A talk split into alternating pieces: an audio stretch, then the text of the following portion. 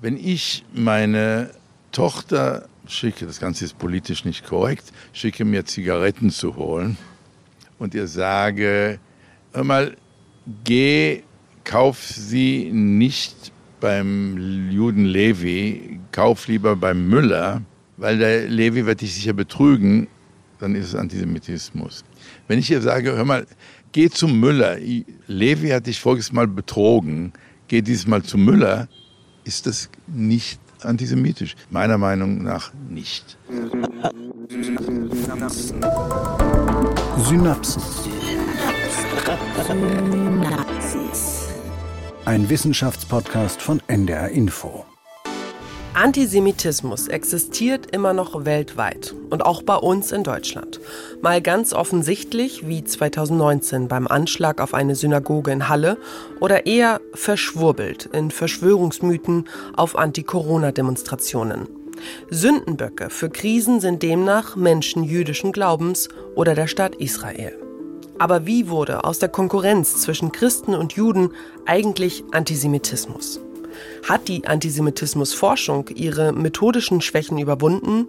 Und warum wird einem renommierten Antisemitismusforscher vorgeworfen, Antisemitismus zu verharmlosen? Das klären wir heute bei Synapsen. Ich bin Lucy Kluth. Schön, dass ihr dabei seid. Bei mir im Studio ist Patrick Seibel. Hallo Patrick. Hallo Lucy. Patrick, lass uns mal ganz aktuell schauen auf unsere Straßen. Da demonstrieren Menschen gegen die Corona-Maßnahmen mit einem gelben Davidstern, vergleichen sich mit Anne Frank, was total absurd ist. Und dann fantasieren sie von einer Weltverschwörung der Eliten, die Kinderblut trinken. Was ist da los? Tja, da geht tatsächlich auch einiges durcheinander, aber ganz objektiv können wir sagen, hier sind antisemitische Klischees, antisemitische Stereotype zu sehen. Was ist denn passiert mit den Leuten mit dem Davidstern und mit Anne Frank? Die wurden ermordet von den Deutschen.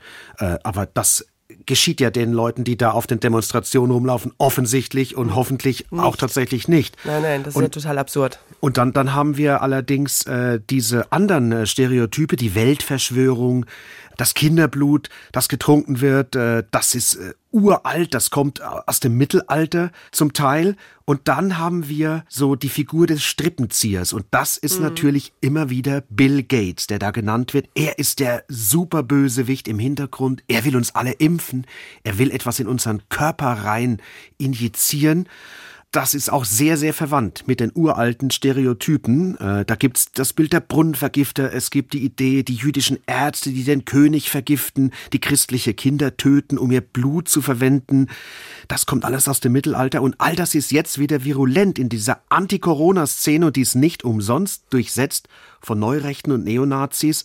Ich habe gesprochen mit Professor Ufa Jensen, er ist Historiker, stellvertretender Leiter des Zentrums für Antisemitismusforschung an der TU Berlin und er hat mir erklärt, wie das so abläuft. Bill Gates ist ein interessantes Phänomen, weil Bill Gates ja nicht jüdisch ist, aber in diesen Debatten natürlich quasi judifiziert wird und indem man ihm Sachen zuschreibt, die das Motiv des Strippenziehers und ähnlich, die eben aus dieser Tradition stammen und dann kann auch jemand natürlich sagen, ja, wieso, ich bin doch jetzt nicht antisemitisch, ich habe doch jetzt nur über Bill Gates geredet, ich habe doch gar nicht gesagt, dass, aber die Codes funktionieren oft so, ne? das sind dann neue Weltordnung, die Mächte hinter der eigentlichen Macht, die Strippenzieher hinter Frau Merkel. Und da, da sind Stichworte, die, also die werden so geschickt, so gebaut, dass man sie antisemitisch lesen kann aber nicht automatisch muss. Wir dürfen auch nicht vergessen, dass gerade in Deutschland bei vielen dieser Kommunikationsformen einem ja auch möglicherweise der Verfassungsschutz oder ein rechtliches Problem droht, wenn man zu offen antisemitisch. Also wenn man den Holocaust leugnet, hat man ein Problem. Man kann aber natürlich Sätze finden, die nah daran kommen, die aber noch diesseits des Strafrechts sind, sage ich mal. Und da sind gerade rechte Gruppen inzwischen sehr gut geworden und haben so eine Art Code entwickelt, mit dem sie ihren den Eingeweihten signalisieren, ihr wisst schon, worüber ich spreche. Den anderen, die vielleicht noch nicht eingeweiht sind, aber vielleicht die Veranlassung geben, da mal nachzuforschen. Was meinen die denn mit neuer Weltordnung? Und dann können die Leute das ja googeln und finden dann sozusagen den antisemitischen Gehalt dahinter. Und wenn das immer wieder, das kann so, so kann es auch einsickern in, in die Gesellschaft. Ja, so Zweifel streuen, ne? Gerüchte streuen, so klingt das. Nochmal zu Bill Gates. Das heißt ja, Man macht einfach jemanden zum Juden, der gar nicht jüdisch ist. Also ich kann es mir nur so erklären, um dann besser hassen zu können. Könnte eine Erklärung sein. Andererseits ist das für mich auch ein Beispiel tatsächlich, wie sich Antisemitismus von seinem ursprünglichen Objekt ablöst und zu so einem semantischen Nebel wird, zu so einer Art Netz, kommunikativen Netz, das auch über andere Sachen gelegt werden kann. Und äh, ja, in letzter Konsequenz braucht er dann gar keinen Juden mehr, um sein Weltbild zu verbreiten. Ich habe jetzt noch mal ein zweites Beispiel. Da geht es um die österreichische Kabarettistin Lise Eckert, die bei einem Auftritt über die MeToo-Debatte spricht und hervorhebt, dass Harvey Weinstein, Roman Polanski und Woody Allen Juden sind. Und das versucht sie dann satirisch aufzugreifen. Das klingt so. Aber am meisten enttäuscht es von den Juden. Da haben wir immer gegen diesen dummen Vorwurf gewettert. Denen ging es nur ums Geld. Und jetzt plötzlich kommt heraus, Denen geht es wirklich nicht ums Geld. Denen geht es um die Weiber. Und deswegen brauchen sie das Geld. Ja. Da haben wir unsere Schützlinge endlich aus den Fängen der Rechten befreit und dann tun sie sowas. Untereinander. Was ist denn das für ein sittlicher Inzest, wenn sich ein Opfer an einem Opfer vergreift? Da kennt sich ja kein Mensch mehr aus. Da schwingen für mich auch viele antisemitische Bilder mit. Dieser Auftritt von 2018 führte nun dazu, dass Eckart nicht wie geplant im August 2020 bei einem Hamburger Literaturfestival auftreten sollte, denn der Veranstaltungsort hat Proteste befürchtet aus der Nachbarschaft. Deshalb hat der Veranstalter die Österreicherin wieder ausgeladen. Später hat man sie wieder eingeladen. Sie hat das dann abgelehnt. Patrick, das sorgte nun alles für viel Aufregung. Hat sich Lisa Eckert an antisemitischen Klischees bedient? Ganz klares Ja. Also sie benutzt dazu die Technik des Framings, also es, äh, es werden Stereotypen erwähnt und auch wenn dann gesagt wird, nein, nein, die sehen ja gar nicht aufs Geld, aber natürlich bleibt dann das so hängen. Das bleibt hängen. Ja, und dann geht's aber, es wird aber noch viel schlimmer. Sie zitiert ja die Namen Weinstein, Polanski und Woody Allen äh, die sind alle beschuldigt äh, des sexuellen Missbrauchs, teilweise auch verurteilt worden. Und ähm, da bedient sie sich antisemitischer Klischees, indem sie die drei als Juden benennt. Sie redet nicht über sie als Belastete, als Beschuldigte oder Straftäter. Nein, mhm. es sind jüdische Straftäter. Und bereits indem sie sie als Juden benennt, dann ist das Antisemitismus nach klarer Forschungsdefinition. Juden als Juden. Und dann kommen die Stereotype, Juden sind aufs Geld aus, das kommt aus dem Mittelalter und Juden sind besonders sexuell interessiert. Auch das, äh, vor allem an nichtjüdischen Frauen, auch das ist ein sehr altes Stereotyp. Dann redet sie auch von Inzest, der Inzest der Opfer. Also sie spricht von einer illegitimen Beziehung zwischen Juden und Frauen. Und in der nationalsozialistischen Diktion ist das, ja, genau, das ist die Rassenschande. Also sie bedient sich da ganz, ganz übler, rechtsaußen positionierter, antisemitischer Klischees. Das ist jetzt ein Fall von vielen. Wir haben dadurch jetzt ja so ein paar Bilder im Kopf und Begriffe gehört von dir. Und das klingt schon ziemlich komplex. Und du hast es jetzt schon angedeutet, wie man Antisemitismus definiert. Aber gibt es so eine einheitliche Definition von Antisemitismus? Nee, die gibt es absolut nicht. Es gibt natürlich wahnsinnig viel Streit um Definitionen, aber eine, die äh, ich äh, ganz gut finde, und damit stehe ich jetzt nicht allein, mhm. aber das ist die des äh, britischen Philosophen Brian Klug. Die hat er mal vorgeschlagen auf einer Tagung in Berlin und er geht erstmal davon aus, das haben wir ja jetzt hier auch bei Lisa Eckhardt schon ganz gut feststellen können, Antisemitismus ist Feindschaft gegen Juden als Juden. Davon geht er aus und fragt dann aber, aber was sind denn das für Juden? Juden als welche Juden?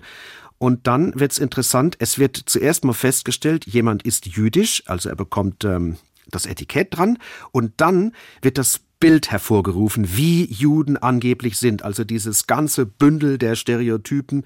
Und dann wird auf den konkreten Juden gezeigt und gesagt, ja, du bist ja genau wie die. Du bist also ein Träger, wenn man so möchte. Du bist kein Individuum. Mhm. Du gehörst zu dieser Gruppe. Du, du, ich hefte dir jetzt eine Identität an also eine angeblich homogene Gruppe, nämlich die Juden, höre ich daraus, die man leichter als Feinde ja stilisieren kann? Ja, also wenn man so möchte, schafft der Antisemit den Juden erst, den er dann ablehnen und bekämpfen kann. Und dadurch gelangt dann Brian Klug zu seiner Formel, die ich wirklich ähm, eine gute Formel finde. Antisemitismus ist der Prozess, der Juden zu Juden macht.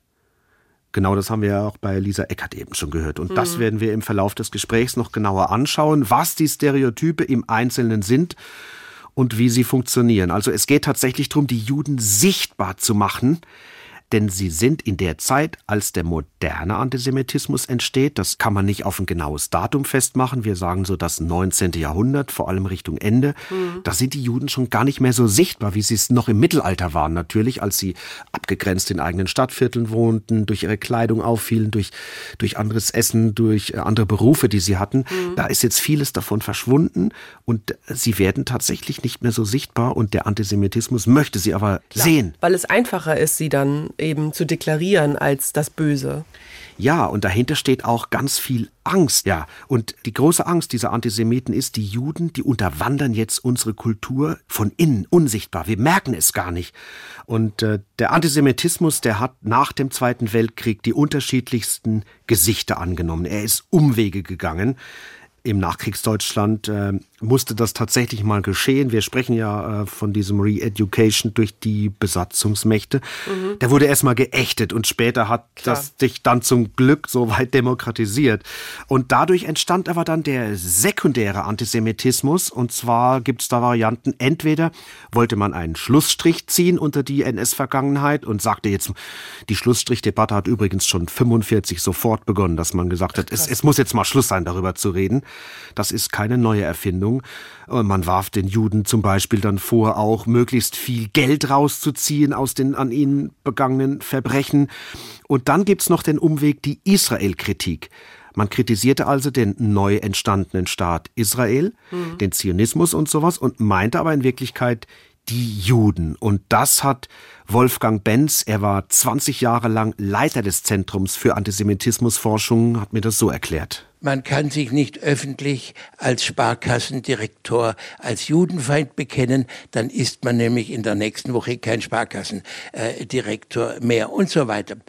Also mussten Leute, die Juden nicht mögen, die Juden hassen, Umwege suchen und äh, da bot sich Israel äh, natürlich und bietet sich immer noch Israel als die Zielscheibe an.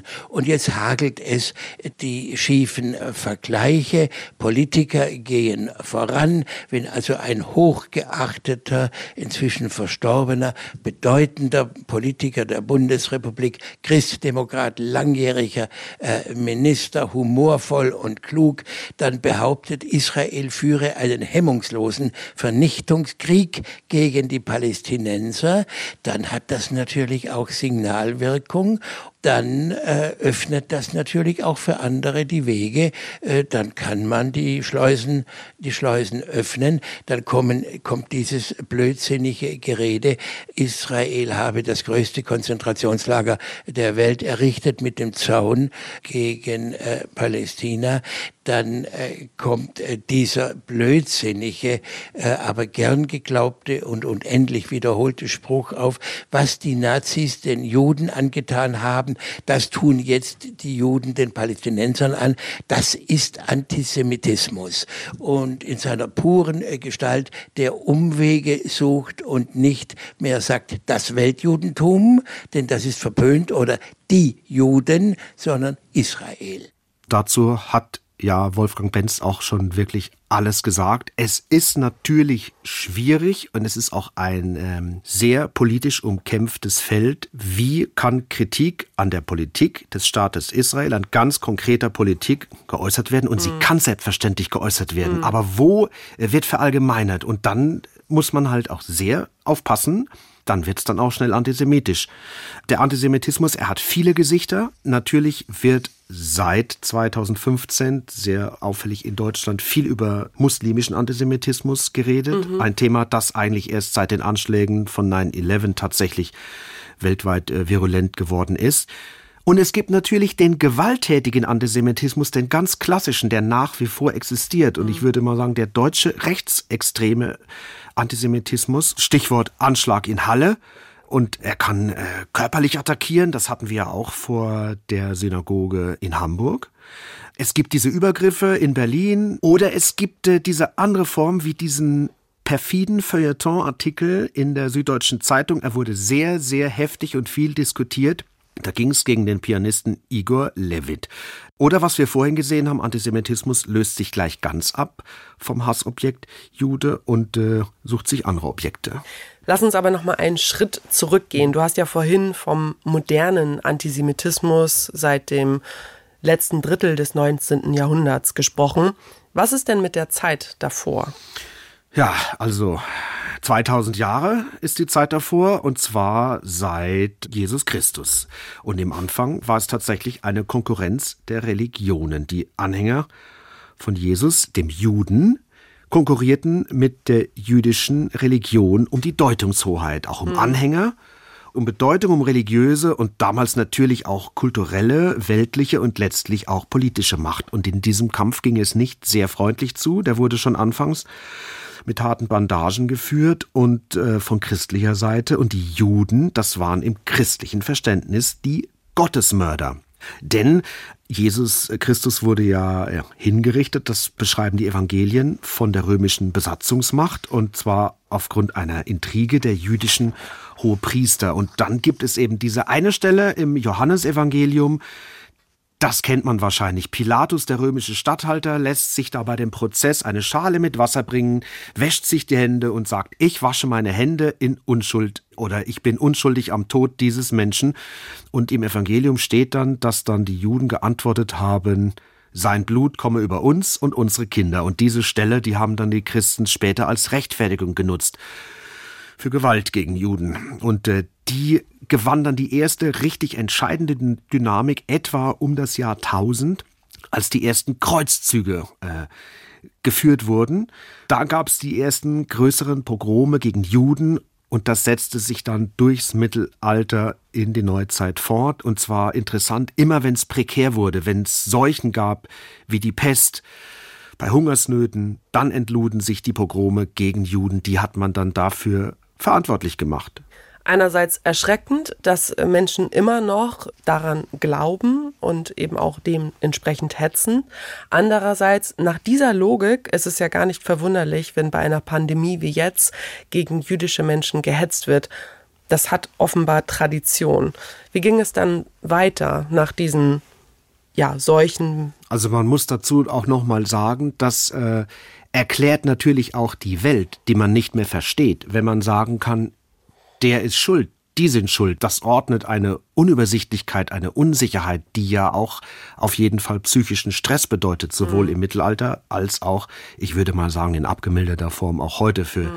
die Menschen, die sicherlich leiden viele, sehr viele, Millionen unter Corona, aber nicht alle eben äh, ordnen sich die Welt so einfach, wie wir es äh, beschrieben hatten, durch Antisemitismus. Aber du hast gefragt, wie ging es weiter? Ich möchte noch mal so ein paar Stereotype aber aufzählen, weil das interessant ist, wie die heute noch benutzt werden. Also die großen Stereotype entstanden tatsächlich im Mittelalter, Brunnenvergiftung, dann die Ritualmordlegende. Danach. Äh, Was heißt das? Ja, das heißt, die Juden entführen Christenkinder, töten sie, weil sie ah. brauchen ihr Blut für ihr Matzenbrot. Das ist einfach ungesäuertes Brot und backen es da rein.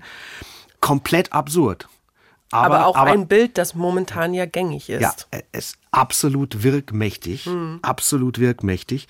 Ja, dann kam natürlich der Ruf als Geldverleiher, als Wucherer hinzu. Für so manchen Schuldner mag es ja vernünftig gewesen sein, seinen Kreditgeber umzubringen und so die Schulden loszuwerden.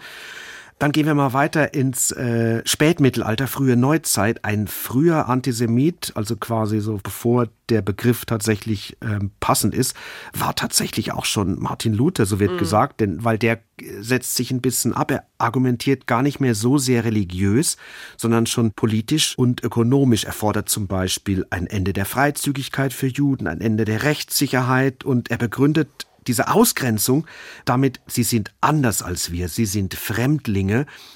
Und er macht dann den vielleicht sehr theologischen Gegensatz auf, wenn er auf die äh, Religion schaut, und dann ist er doch wieder bei der Religion. Judentum ist mehr so an Gerechtigkeit und Gesetz orientiert, aber das Christentum, das steht doch für die Liebe und die Gnade. Das ist auch uralt, geht zurück auf den Apostel Paulus und das äh, bringt dann die Juden auch schon so in eine Ecke. Sie sind, ja, sie sind anders als wir. Sie sind, sie haben kein Mitleid. Für sie geht's nur ums Gesetz, das Alte Testament. Auge um Auge, Zahn um Zahn, all das schwingt da hm. mit und das wird dann von der Religion auch dann gelöst und äh, ins Politische gewendet. Aber gab es eigentlich auch mal weniger Feindschaft gegen Juden, sowas wie geistiger Fortschritt? Wir dürfen uns das sowieso nicht als eine Linie vorstellen. Mhm. Äh, oder auch was, was sich nie verändert hat. Also eher so Schwankungen? Ja, absolut. Also die Forschung ist auch dran, das zu untersuchen. Es gab immer Konjunkturen natürlich mhm. und wir haben eine Entwicklung in Richtung Fortschritt. Es waren auch nicht immer alle Menschen antisemitisch. Es gab selbst bei den ersten Pogromen, äh, beim ersten Kreuzzug, da musste dann der Papst eingreifen und hat dann einen Erlass rausgegeben, dass äh, auf keinen Fall die Juden angegriffen werden dürfen. Also mhm. wir dürfen uns das nicht als monolithischen Block vorstellen. In der Aufklärung, da haben wir natürlich Gotthold Ephraim Lessing mhm. und sein Stück äh, Nathan der Weise. Das handelt ja von der Toleranz der Religionen ja. und das war sehr, sehr fortschrittlich. Ein, ein Beispiel tatsächlich dass äh, die Entwicklung nicht unaufhaltsam in eine Richtung gehen muss. Aber was ist dann passiert? Wann kam die Wende zum modernen Antisemitismus, den wir kennen? Und wo ist dann auch nochmal der Unterschied zum Mittelalter? Ganz grob gesagt, ne? im Mittelalter sagen wir, da ist das Ganze religiös fundiert, was ich mhm. vorhin gesagt hatte. Wir, die Christen und die Juden, die unseren Christus umgebracht haben, mhm. das, das sitzt ganz tief drin. Das ist auch bis heute nicht weg. Das als Generalbass fährt das immer, schwingt das immer so mit. Und dann müssen wir halt sehen die Entwicklung. Wir haben in Frankreich die Revolution mit Napoleon dann später, wo er äh, einmarschiert ist und, und militärisch ganz viele Gebiete erobert hat. Und da, wo äh, Frankreich herrschte, da bekamen die Juden die vollen Bürgerrechte. Und das, mhm. äh, dann ging es noch weiter. Es wurde dann auch später der Zunftzwang aufgehoben. Das heißt, Juden durften dann auch andere Berufe ausüben. Also es wurde dann von vielen als Bedrohung aufgefasst, dass Juden die gleichen Rechte haben, dass sie plötzlich zu uns gehören sollen. Es ging auch Schritt für Schritt. Und äh, ganz wichtiger Punkt äh, in diesem Zusammenhang ist die deutsche Tischgesellschaft. Deutsche Tischgesellschaft, das klingt schon richtig konservativ. War das ein Verein? Ja, das war eine lockere Vereinigung. Man traf sich zum Essen, man hat geredet, man hat Lieder gesungen und äh, man hat gegen Frankreich äh, polemisiert und gegen die Juden. Im Original hieß ja der Verein, also diese Vereinigung, Deutsch-Christliche Tischgesellschaft. Das, also in Abgrenzung zum genau, Judentum? Das hieß schon, Juden waren keine zugelassen, mhm. aber es waren auch keine getauften Juden zugelassen, mhm. denn man wollte auf jeden Fall verhindern, dass sich etwas, was man für jüdisch äh, wahrgenommen hat, hier einschleichen kann in diese deutsche Kultur. Also das war schon sehr preußisch christlich orientiert. Gegründet übrigens von Achim von Arnim, einem bekannten romantischen Dichter. Und wer war da noch in dieser Vereinigung? Ganz interessant, das war eigentlich ganz modern für damalige Verhältnisse, denn es waren verschiedene gesellschaftliche Schichten. Es war das gehobene Bürgertum, waren Vertreter vom Adel, niederer und hoher, es waren Vertreter der Beamtenschaft und vom Militär. Also das war damals noch nicht so üblich eigentlich, dass man die Gruppen so gemischt hat. Aber was war das Ziel dieser Vereinigung? Das Ziel war es quasi, sich selbst zu versichern gegen die Juden. Man hat nämlich die Juden als Aufsteiger gesehen und damit als Bedrohung der eigenen Position. Mhm. Aber wurde das an diesem Punkt schon als Antisemitismus bezeichnet? Äh, nein, wurde es nicht. Also das entscheidende Jahr dafür, für diesen Ausdruck, das ist das Jahr 1879. Mhm. Und äh, zwar der Begriff, der stammt vom Journalisten Wilhelm Marr. Und äh, er stellt tatsächlich in seinem Buch, das heißt Der Sieg des Judentums über das Germanentum. Das ist der entscheidende Punkt. Er macht nicht mehr den Gegensatz Christen, Juden auf, mhm. sondern den Gegensatz Germanen, also Deutsche. Also ein Volk? Gegen Juden, genau. Wir und die. Und das Buch war so erfolgreich, in dem einzigen Jahr 1879 erlebte es zwölf Auflagen. Und die Kernthese lautet, die Juden haben Deutschland unterwandert, höhlen es von innen aus mit Konzepten wie Demokratie und Liberalismus zum Beispiel. Und das ist dann der Sieg, den er in seinem Titel dann drin hat, ja? Genau. Ich fasse das mal an dieser Stelle kurz zusammen. Wir reden die ganze Zeit von einer Konkurrenz oder einer Feindschaft zwischen zwei Religionen, beziehungsweise einer Religion gegen eine andere. Ab Ende des 19. Jahrhunderts sprechen wir vom Antisemitismus, dessen Grundlage der Begriff Semitismus ist. Was bedeutet dieser Begriff eigentlich? der ist eigentlich total schwammig. Man kann das ableiten aus der Bibel. Sem ist einer der Söhne von Noah und dann mhm. wird das so genealogisch weitergeführt. Einerseits sind dann die Semiten Ethnien aus dem vorderen Orient, aus dem Nahen Osten, also gar nicht nur die Juden, sondern auch noch andere. Dann geht das auch über die Sprache, also man spricht von semitischen Sprachen. Mhm. Das ist recht äh, nebulös, aber entscheidend ist, was äh, denn die Antisemiten selbst unter Semitismus denn verstanden. Das war ein Bündel angeblicher Eigenschaften, beispielsweise auch, man bleibt immer eingeschworen als fremde Gruppe in jedem Land der Welt. Man hält zusammen. Man zieht im Hintergrund die Strippen, das haben wir jetzt schon ein paar Mal gehört, die heimliche Herrschaft über das Geld, über Wirtschaft, Kultur, Politik, über Krieg und Frieden. Also die Semiten, das sind eine geheime Parallelgesellschaft, die unterwandert die Mehrheitsgesellschaft und steuert sie. Und da ist es doch eigentlich ein Akt der Selbstverteidigung, anti semitisch zu sein. Und Marr versteht den Begriff schon richtig biologisch. Es beginnt ja dann auch im Zuge des Darwinismus die aufkommende Rassenlehre. Also er trennt ihn, um das nochmal zu sagen, bewusst vom religiösen Antisemitismus. Mhm. Sein Ziel ist nämlich, dass er auch vielleicht noch ein bisschen mehr Follower bekommt, zum Beispiel Arbeiter. Deswegen hat er versucht, die Religion mal ganz rauszulassen, weil man äh, davon ausging, die Arbeiter sind erstmal nicht konfessionell gebunden. Mara hat dann sogar eine Antisemitenliga gegründet, bestand nicht so lang. Aber es gab dann sogar auch einen Antisemitentag sogar. Das waren alles die Aktivitäten der Antisemiten. Wir reden natürlich viel über die Deutschen, aber wie sah es denn zu diesem Zeitpunkt sonst aus in Europa? Ja, es war natürlich nicht nur ein deutsches Phänomen, das war europaweit und äh, zum Beispiel äh, in Frankreich, die Dreifuß-Affäre ist ja ein Begriff, wo mhm. also ein jüdischer Hauptmann aufgrund einer Intrige beschuldigt wurde, spioniert zu haben, war nicht wahr, er wurde gleichwohl verurteilt und wurde äh, degradiert. Und das hat damals in Frankreich ein immense Debatte ausgelöst. Es mhm. hat aber Jahre gedauert, bis er dann tatsächlich rehabilitiert wurde.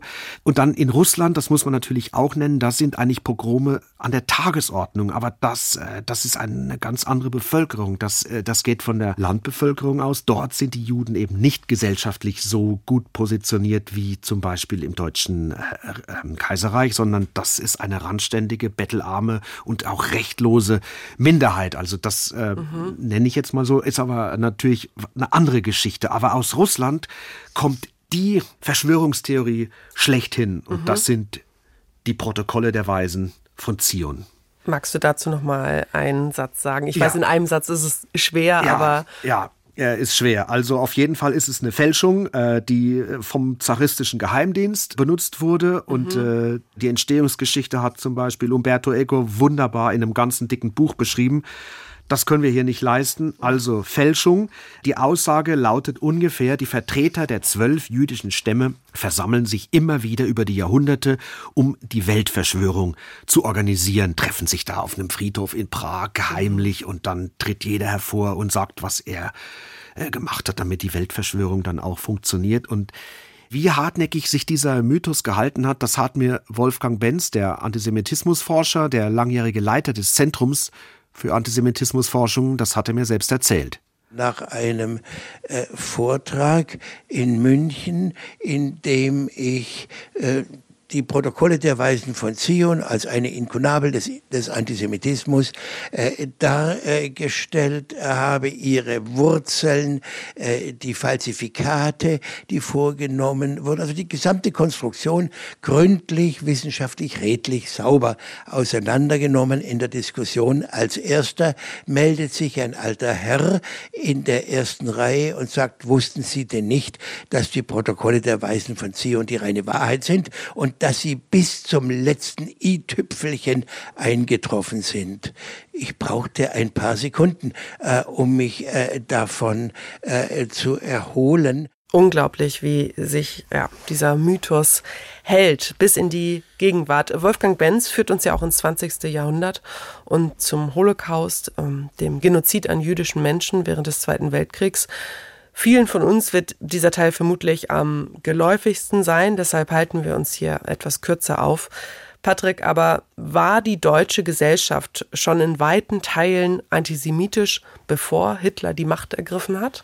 Auf jeden Fall war der Antisemitismus virulent. Und äh, Gewalt und Ausgrenzung, das sind so die beiden Stichworte, die die Situation in Weimar kennzeichnen. Die Luft, die war sehr, sehr viel rauer geworden. Aber kann man das irgendwie messen? Oder hat man das irgendwie messen können zu der Zeit? Es gab damals keine Umfrageforschung, wie mhm. es sie nach dem Krieg gegeben hat. Es äh, gab schon erste Forschung und zwar genau wegen dieser Vorfälle. Es waren einfach Vorfälle, die sich gehäuft haben. Es spielte sich sehr viel auf der Straße ab. Es gab sehr viel Gewalt gegen Juden, körperliche Attacken, äh, Anschläge gegen äh, Synagogen, Schmierereien gegen jüdische Friedhöfe. Wir haben natürlich die großen Erzählungen, die Dolchstoßlegende. Warum haben, hat denn das Deutsche Reich den Krieg verloren? Das mhm. war natürlich, da schwang auch schon Antisemitismus mit. Ähm, das war ja erfunden worden von rechtsextremen Kreisen der Wehrmacht. Der Versailler Vertrag, der war ganz stark mit jüdischem Verrat äh, konnotiert. Die Demokratie selbst, äh, es gab ja das Schimpfwort von der Judenrepublik. Also das nahm dann massiv zu. Es gab dann diesen Mord, den politischen Mord 1922 an Walter Rathenau, mhm. Jude, Außenminister mhm. der Weimarer Republik. Also Gewalt ist wirklich das Stichwort. Und es gab auch schon ganz miese, fiese Sachen der Ausgrenzung in den 20er, 30er Jahren. Es gibt das Stichwort Bäder-Antisemitismus, also dass da in, an vielen Kurorten Juden schlechter behandelt wurden, ausgegrenzt wurden, teilweise nicht bedient wurden. Dann gab es äh, schon Vereine, der Deutsche Alpenverein hat sich das Statut gegeben, bei uns dürfen keine Juden mehr mhm. mitmachen. Also das griff dann schon so um sich. Und interessanterweise ist aber, dass Hitler davon gesprochen hat, er, er pflege einen sachlichen Antisemitismus, gar keinen emotionalen oder Krawall-Antisemitismus äh, wie auf der Straße. Ja, und dieser sachliche Antisemitismus, wie er ihn genannt hat, wo dieser hingeführt hat, ist bekannt in die NS-Vernichtungsindustrie. Meine Frage will natürlich darauf hinauszielen, eben gerade mit dem Messen des Antisemitismus, weil ich gern über die Wissenschaft mhm. sprechen mhm. möchte. Ja. Erstmal grundsätzlich, wie ist die Antisemitismusforschung aufgebaut?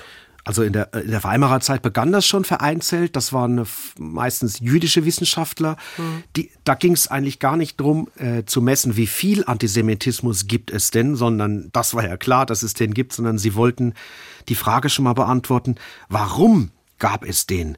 Und äh, da wurde auch schon so was betrieben im Anfängen wie äh, Emotionsforschung. Es war die Psychologie beteiligt und dann gab es auch schon äh, die ersten Sozialtheorien, wie zum Beispiel die kritische Theorie, die führte zum Beispiel den Antisemitismus als Phänomen zurück auf Widersprüche des Kapitalismus. Also man hat versucht zu verstehen. Aber eben nicht messen, sondern genau. eher deskriptiv beschreibend. Ja, und, und analytisch. Ne? Also mhm. nach dem Krieg hat sich das dann geändert. Nach dem Schock der, des deutschen Völkermords an den europäischen Juden wurde einerseits genau historisch untersucht, wie konnte es dazu kommen, also wie hat sich der Antisemitismus, der äh, einigermaßen latent war, dann so manifestiert und wie konnte er in die Shoah führen. Das Emotionale geriet da so ein bisschen in, in ähm, Vergessenheit, sag ich mal, also das Kognitive stand so im Mittelpunkt, also durch diese Umfrageforschung, die misst ja Einstellungen und Einstellungen sind ja was, was man verstandesmäßig verstehen kann.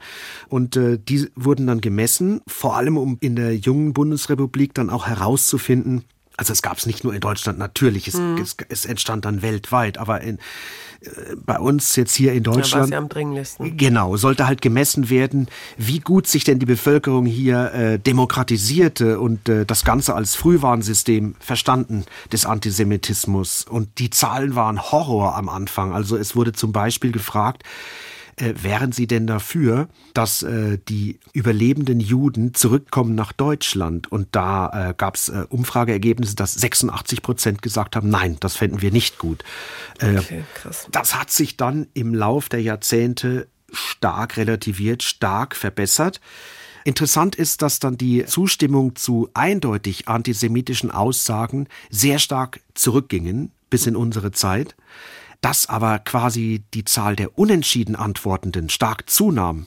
Und äh, das hat man oft nicht so richtig berücksichtigt. Es gibt dafür das Stichwort Kommunikationslatenz. Das heißt, je mehr es gesellschaftlich unangebrachter ist, offen sich als Antisemit darzustellen, äh, verschiebt man das doch lieber aufs Private, aber denkt sich sein Teil. Und wenn mhm. in Umfragen gefragt wird, stimmen Sie äh, der Aussage zu, Juden sollten nicht zurückkommen, dann sagt man einfach, bin unentschieden. Und so entstanden halt zum Teil auch die guten Umfragewerte, aber diese Zahl der Unentschiedenen, da, daraus rekrutiert sich natürlich auch ein gerüttelt Maß an Antisemitismus. Klingt für mich aber auch nach einem schwierigen Item in einer Umfrage, ähm, wenn es die Möglichkeit gibt zu sagen, da bin ich unentschieden bei so einem Thema. Absolut. Also das klingt für mich eher nach einer schwachen Wissenschaft ja. an dieser Stelle. Darüber würde ich nachher auch noch mal gerne konkret sprechen über die Probleme der Umfrageforschung. Mhm. Erstmal wollte ich noch kurz äh, andere äh, Forschungsrichtungen kurz ansprechen. Also die sozialpsychologischen Forschungen grundsätzlich über Vorurteile wurden dann wichtig. Also da geht es um das Konzept der gruppenbezogenen Menschenfeindlichkeit. Da wird einfach untersucht, wie sehr braucht die Mehrheitsgesellschaft eine Minderheit die sie quasi äh, ablehnt, um selber ihren eigenen Zusammenhalt zu entwickeln. Also da wurde mhm. dann die Antisemitismusforschung darin eingebettet. Ähm, dann so bisschen im Anschluss an die Frankfurter Schule gab es tatsächlich äh, eine Richtung, die war nicht so weit vertreten, aber es gab sie, die sagte, Antisemitismus ist tatsächlich eine Ideologie, eine Art negative Leitidee der Moderne. Aber insgesamt muss man sagen, und den Vorwurf gibt's auch, die Antisemitismusforschung, die trat methodisch und vor allem theoretisch so ein bisschen auf der Stelle. Und vor allem die Umfrageforschung, du hast es schon angesprochen, die wurde häufig kritisiert, äh, weil die Daten eben nicht so objektiv den Antisemitismus messen können, wie man es versprochen hat. Man kann Antisemitismus nicht messen wie eine Wassertemperatur mhm. oder wie das Fieber. Ja, das wirkt nicht zuverlässig. Ich habe da mit dem Politologen David Ranan gesprochen. Er äh, ist sehr international unterwegs ein jüdisch-britisch-deutscher Politologe. Und den habe ich in Berlin getroffen. Und der äh, hat dann so eine ziemlich rigide Haltung. Also er kritisiert die Auswahl der Items Items ist also eine Aussage, die den Befragten vorgelegt wird mhm. und dann kann man sagen, wie sehr man zustimmt. Und der sagt, ähm, bei der weltweit größten Organisation, die solche Umfragen macht, das ist die Anti-Defamation League, kommt aus den USA und die benutzt Fragen, die doppeln sich inhaltlich so ein bisschen und die nehmen elf Aussagen, also elf Items, denen die Befragten dann zustimmen oder sie ablehnen können. Das nennt man Agree-Disagree-Format. Das sind die meisten Umfragen. Und wenn man dann bei sechs von elf Items angibt, ich stimme mehrheitlich zu, dann gilt man als antisemitisch. Ganz korrekt müsste man dann auch mal sagen, gilt man als ein Mensch, der Items zustimmt, die antisemitische Stereotypen beinhalten. Und ich nenne jetzt mal so ein paar Beispiele mhm. von den Items. Ja, gerne. Da, da gibt es zum Beispiel ein Item, das sagt, äh, das ist die Aussage, Juden verfügen über zu viel Macht in der Wirtschaft. Kann man sagen, stimme ich zu, stimme ich nicht zu, stimme ich mehrheitlich zu. Dann gibt es eine weitere Aussage, die lautet, Juden verfügen über zu viel Macht in den internationalen Finanzmärkten. Also wenn man das eine bejaht, dann, dann müsste man logischerweise auch das andere bejahen. Und dann gibt's noch so ein, ein Doppel-Item. Das eine heißt, Juden haben zu viel Kontrolle über das Weltgeschehen. Und das zweite, Juden haben zu viel Kontrolle über die US-Regierung. Das sind also schon mal vier Items, die eigentlich nur zwei sind. Und mit vier Items, sagt Ranan, befindet man sich ja dann schon an der Schwelle zum Antisemitismus. Und, und er hat eine rigide Position. Ich kommentiere das nicht. Ich stelle das mhm. jetzt mal dar. Er sagt, Umfragen passieren zu häufig. Sie verstetigen quasi das Immergleiche. Sie verführen dazu, dass sich die Stereotype tatsächlich auch immer im öffentlichen Bewusstsein wieder halten und sie wirken auch irgendwo ermüdend. Das hat er mir erzählt, als wir uns getroffen haben in Berlin. In Umfragen geht es dauernd um Einstellungen. Was mache ich mit diesen Einstellungen? Glaubt die Politik oder die Wissenschaftler, die das machen, wirklich, dass man eine Welt herstellen kann, in dem niemand Vorurteile haben wird, das ist doch Quatsch. Das gibt's nicht. Wir müssen nur lernen, einander zu respektieren. Was sich in meinem Kopf tut, ist wirklich mein my business. Wenn ich sie beleidige, hört es auf, mein Business zu sein. Und wenn ich sie schlage, schon recht. Wir müssen die ganze Energie, anstatt jedes Jahr diese Umfragen zu machen, sollte man viel mehr recherchieren, was führt Menschen von einem Vorurteil zu einer Tat. Weil da, da liegt die Gefahr. Jetzt gucken wir mal nochmal auf die Entwicklung äh, in der Bundesrepublik. Interessant, nach der Vereinigung 1990, da kam es zu einer massiven Verbesserung der Umfragewerte und das wird so gedeutet, und da sind sie sich auch mal einig, alle Antisemitismusforscher, die enorme Bedeutung der gesellschaftlichen Eliten. Aber ja. das ist einfach, das sind die Schriftsteller, die Intellektuellen, die Politiker, die sind damit gemeint, weil ab 1990, das war ja auch dann schon so eine Art Bedingung für die Vereinigung, wurde dann die sogenannte Vergangenheitsbewältigung tatsächlich auch zur Staatsräson. Das heißt, es wurde richtig äh, viel investiert in Gedenken, in Aufarbeitung der Vergangenheit. Wir müssen dann noch mal über eine neue und auch interessante Forschung sprechen. Das ist aber auch empirisch, also da geht es auch äh, darum, Sachen zu messen. Und das ist eine Aufgabe der äh, Linguistik, Literatur und auch äh, Sprachwissenschaft vor allem. Gab es eine ganz große Untersuchung. Äh, Monika Schwarz-Frisell hat die gemacht. Äh, und da ging es um Antisemitismus im Netz. Linguistik, das bedeutet ja, dass äh, Texte untersucht werden. Was war der Untersuchungsgegenstand von Monika Schwarz-Frisell? Also es wurde über vier Jahre lang wurden Kommentare aus dem Web rausgesucht mit Hilfe künstlicher Intelligenz die hat nach Stichwörtern geforscht und es waren 265.000 Kommentare äh, antisemitischer Art auf den unterschiedlichsten Online-Plattformen. Mhm. Dann gab es noch einen Vergleichskorpus, das waren 20.000 E-Mails, die wurden an die israelische Botschaft in Berlin und an den Zentralrat der Juden geschickt, sogar mit Nennung der Adresse, auch mit antisemitischen also Inhalten. Mit Klarnamen. Genau. Und was ist dabei rausgekommen? Also, was, was man sich schon gedacht hat, aber das wurde jetzt erstmals halt dann auch äh, beschrieben. Der Antisemitismus im Netz, der ist explodiert. Er ist exorbitant angestiegen und vor allem wird auch, er wird radikalisiert, er wird intensiviert und das Feld des Sagbaren wird extrem vergrößert. Und ähm, die klassische Judenfeindschaft mit ihren alten Stereotypen, die überwiegt dabei sogar mit 54 Prozent. Der israelbezogene Antisemitismus, den haben sie mit 33 Prozent gemessen. Aber das, das soll es mhm. jetzt auch sein mit Zahlen. Mhm.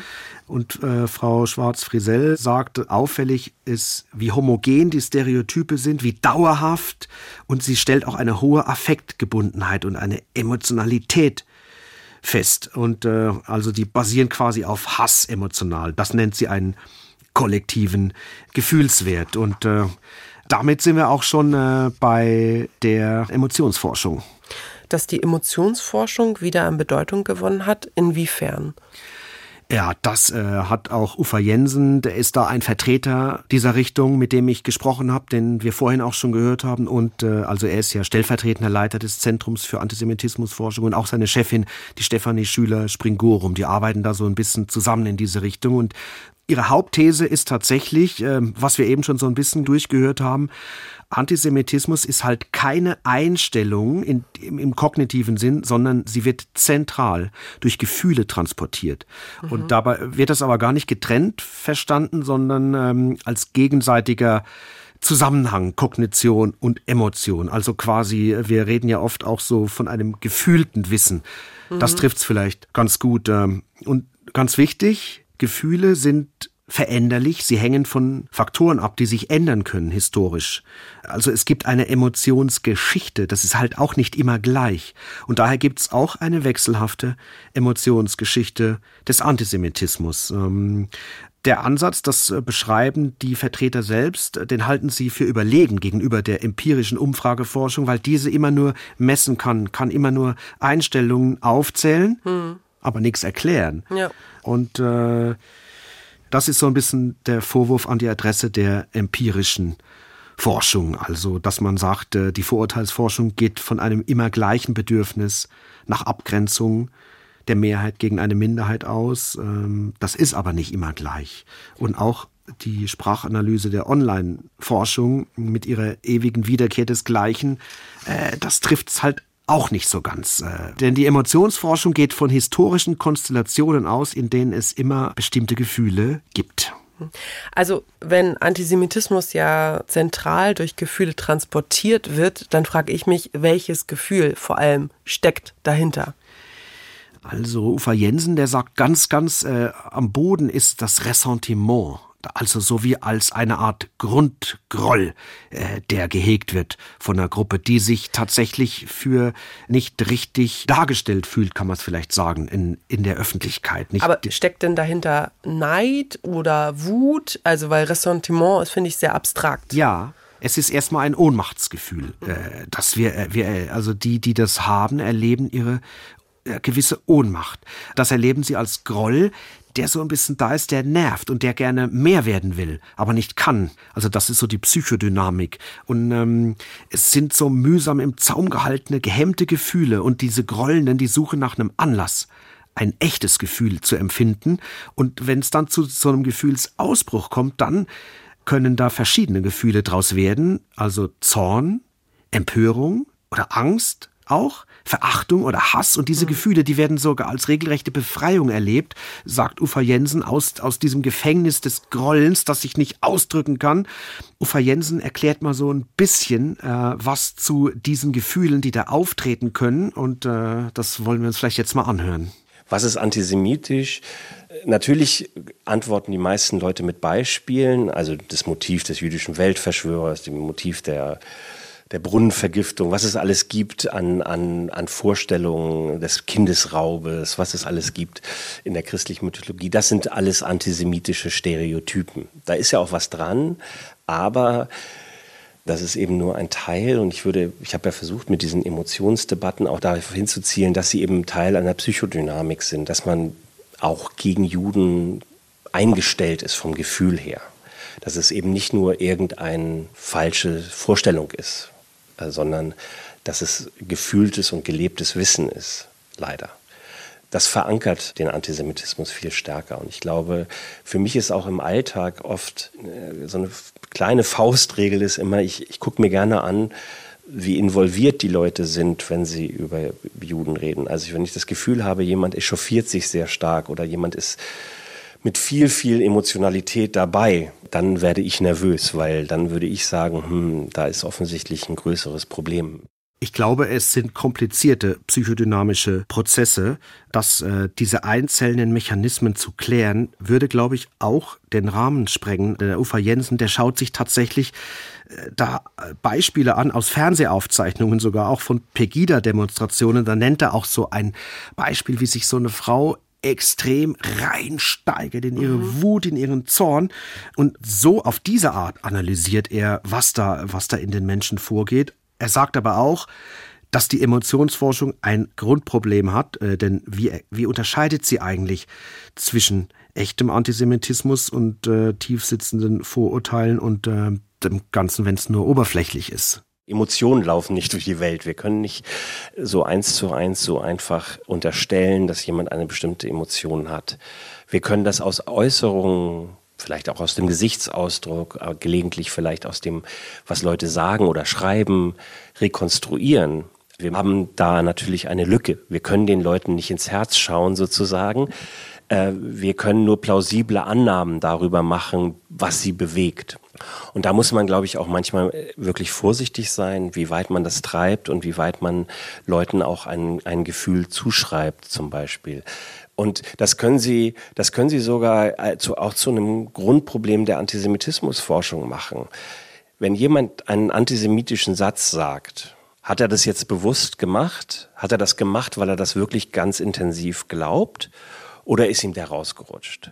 Also das ist so, und, und deswegen muss man den Aufwand betreiben, dann zum Beispiel nachzuprüfen, was hat die Person sonst gemacht, wo kommt sie her, welche Erlebnisse, welche Äußerungen, welche Reden. Also man muss den Zusammenhang einer Aussage betrachten und nicht nur die einzelne Aussage. Ganz genau. Und äh, Jensen und Schüler Springorum haben sich äh, den Text Richard Wagners, des äh, Opernkomponisten im 19. Jahrhundert, angeschaut. Der heißt Das Judentum in der Musik. Und der trieft wirklich nicht nur vor Hass, sondern er ist voller Ekelbegriffe gegen Juden. Und das äh, ist so bisher so ein bisschen unterschlagen worden. Und da finden sie halt das Andocken an ihre These der Emotionalität. Also Ekel ist ja so ein unmittelbares Gefühl, man kommt gar nicht draus, man ruft Igitt und es ist ein total körperliches Gefühl. Und mhm. indem Richard Wagner die Juden so mit solchen Ekelgefühlen belegt, will er sie sichtbar machen und will sagen, das ist ja ganz natürlich, dass man so äh, solche Menschen widerwärtig findet. Ich, ich kann gar nicht dagegen an. Ne? Mhm. Also das so als natürliche äh, Reaktion darzustellen, das durch Ekel. Ähm, also wir halten fest, Gefühle sind total entscheidend bei der Bildung von Vorurteilen, sagen Jensen und Springorum. Und äh, Ufa Jensen hat das hier nochmal erklärt, den Vergleich zwischen äh, der Islamophobie und dem Antisemitismus. Wenn man sich anguckt, welche Debatten zum Beispiel über den Islam geführt werden, dann sind das oft Angstdebatten, tendenziell eher in Deutschland. Debatten, die mit einer fremden Macht zu tun haben, die, äh, die hier einwandert, die aber nicht ganz so mächtig ist wie die Juden, sondern die einfach mit Masse, sozusagen mit Einwanderung, mit Menschenmassen daherkommt. Und das sind Angstbilder. Bei Juden ist es häufiger etwas schwieriger. Historisch zum Beispiel lassen sich sehr viele Ekelbilder finden. Juden wurden als Ungeziefer, als Krankheit, als ekelhaft dargestellt. Ja, das ist ein anderes Register von Emotionen, das man in den Bildern oder in den Reden, den antisemitischen findet. Und es spitzt sich häufig zu einer radikalen Feindschaft und zu einem Hass zu. Also Juden sind sozusagen die Bedrohung schlechthin und Juden, äh, also in der Vorstellung dieser Leute, äh, muss man natürlich immer dazu sagen, werden sozusagen, sollen radikal entfernt werden aus der Gesellschaft. Sie sind das, was man hasst und was man vertilgen möchte oder was man ähm, auslöschen möchte. Und historisch ist das, glaube ich, ganz gut äh, nachzuweisen. Nach 1945 differenziert sich das aber auch. Es kommen noch andere Gefühle hinzu, die auch viel mit dem Nationalsozialismus und dem Holocaust zu tun haben. Unaufgearbeitete Schuld, Schuldabwehr. Also auch Psychodynamiken und emotionale Dynamiken, die die Leute dazu bringen, ähm, an diese alten Vorstellungen immer noch zu glauben. Patrick, lass uns da noch mal ins Detail gehen. Kann man Antisemitismus und Rassismus miteinander vergleichen? Also vergleichen ja, wissenschaftlich sowieso. Gleichsetzen sollte man es nicht, mhm. denn äh, Antisemitismus hat schon noch ein Alleinstellungsmerkmal. Er ist 2000 Jahre alt und mhm. so wie, wie oft gesagt wird, tatsächlich in die kulturelle DNA eingraviert. Aber Uffa Jensen, der hat hier doch nochmal eine sehr gute Unterscheidung getroffen, wie ich finde. Da gibt es viele Zusammenhänge. Ich glaube auch, dass es Unterschiede gibt zwischen Antisemitismus und Rassismus. Der Rassismus arbeitet doch meistens mit Erniedrigung und mit dem Bild, dass, dass die Menschen, die anderen Menschen äh, minderwertig sind, schmutzig sind, das gibt es bei Juden auch, aber bei Juden gibt es dieses bemerkenswerte Moment, dass Juden gleichzeitig unglaublich mächtig erscheinen. Also kurz gesagt, ein bisschen klischeehaft, ein bisschen überspitzt. Antisemiten schauen äh, nach oben zu ihrem Objekt und Rassisten schauen nach unten zu ihrem Objekt. Das, das, muss man auch ein bisschen differenzieren, das ist auch nicht immer stimmig, aber so als Faustregel, glaube ich, ist das ein wichtiger Unterschied, würde ich immer noch behaupten. Was aber nicht heißt, dass die Vernichtungsdynamik, die Vernichtungsdynamik kann ich aus beiden. Ne? Ich kann natürlich eine Vernichtungsdynamik dadurch begründen, dass ich denke, jemand hat besonders viel Macht. Dann ist es quasi schon Selbstverteidigung, die ich begehe. Während ich, wenn ich ein niederes Wesen, das fast schon kein Mensch ist, natürlich auch sozusagen begründet ausmerzen kann, sag ich mal. Ne? Nochmal von der ganz anderen Seite gesehen. Es gibt aber auch Judenfeindschaft unter Muslimen. Also das ist natürlich auch ein gewichtiger und gravierender Faktor. Judenfeindschaft, die geäußert wird unter Muslimen.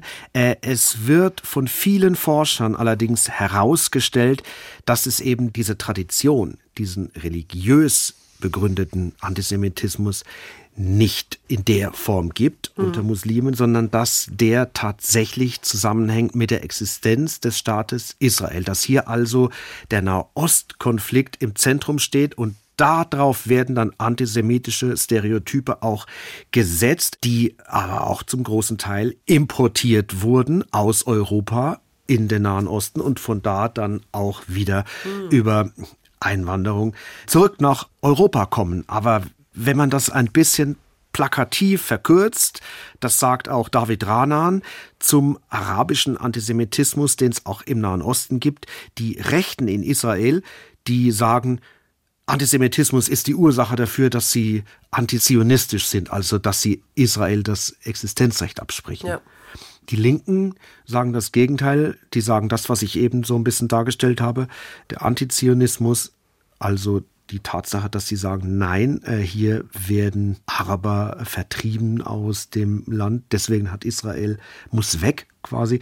Das ist quasi die Ursache dafür, um dann antisemitische Stereotype zu benutzen. Also mhm. nett ist es natürlich sicherlich nicht. Das soll auch in gar keiner Weise verharmlost werden. Aber wenn wir wissenschaftlich an das Thema rangehen und eben nicht politisch, dann ähm, sollte man genau bleiben und sollte nicht Sachen in einen Topf werfen, die da nichts zu suchen haben gemeinsam. Bleiben wir mal beim Nahostkonflikt. Das ist ja so eine immer wiederkehrende Debatte, Diskussion. Fast jedes Jahr gibt es äh, Schlagzeilen dazu. Der Journalist Jakob Augstein hat die Debatte selbst mal erlebt und beschreibt sie so, ich zitiere. Der Antisemitismusvorwurf wird inflationär gebraucht und er wird missbraucht. Immer häufiger wird Israels Besatzungspolitik mit dem Antisemitismusargument gegen jede Kritik in Schutz genommen. Dadurch verliert der Begriff seine Bedeutung und das Thema seine Würde. All das nützt den wirklichen Judenfeinden und es schadet Israel. Ich finde, das ist ein heftiger Vorwurf. Wie steht die Antisemitismusforschung dazu?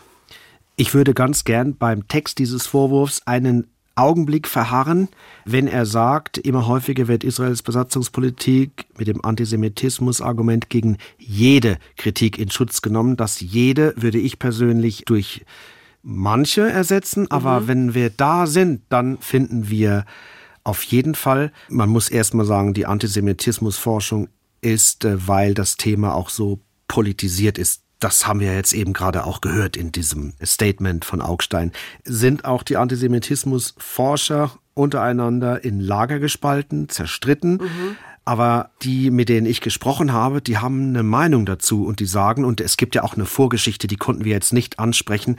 Es gab ja einen offenen Brief von 60 äh, intellektuellen deutschen und israelischen, jüdischen und nicht-jüdischen an Angela Merkel, die tatsächlich äh, sich beschwert haben, dass alles, was äh, Israels Politik kritisiert, pauschal als Antisemitismus ähm, verdächtigt wird.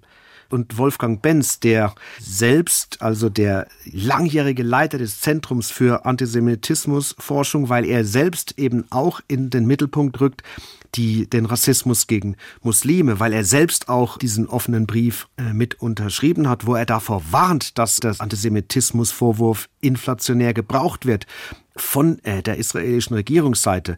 Der wird mittlerweile selbst hat erzählt, er wurde ausgeladen wieder als Redner, war geplant in Herne und dann hat äh, aus dem Büro des Oberbürgermeisters hieß es dann, nee, den äh, laden wir nicht ein, der äh, gilt ja mittlerweile als israelfeindlich ich werde inzwischen auch von manchen, äh, von manchen äh, Leuten als Antisemit und als Holocaust-Leugner äh, empfunden. Äh, das muss ich jetzt gar, gar nicht äh, weiter äh, kommentieren.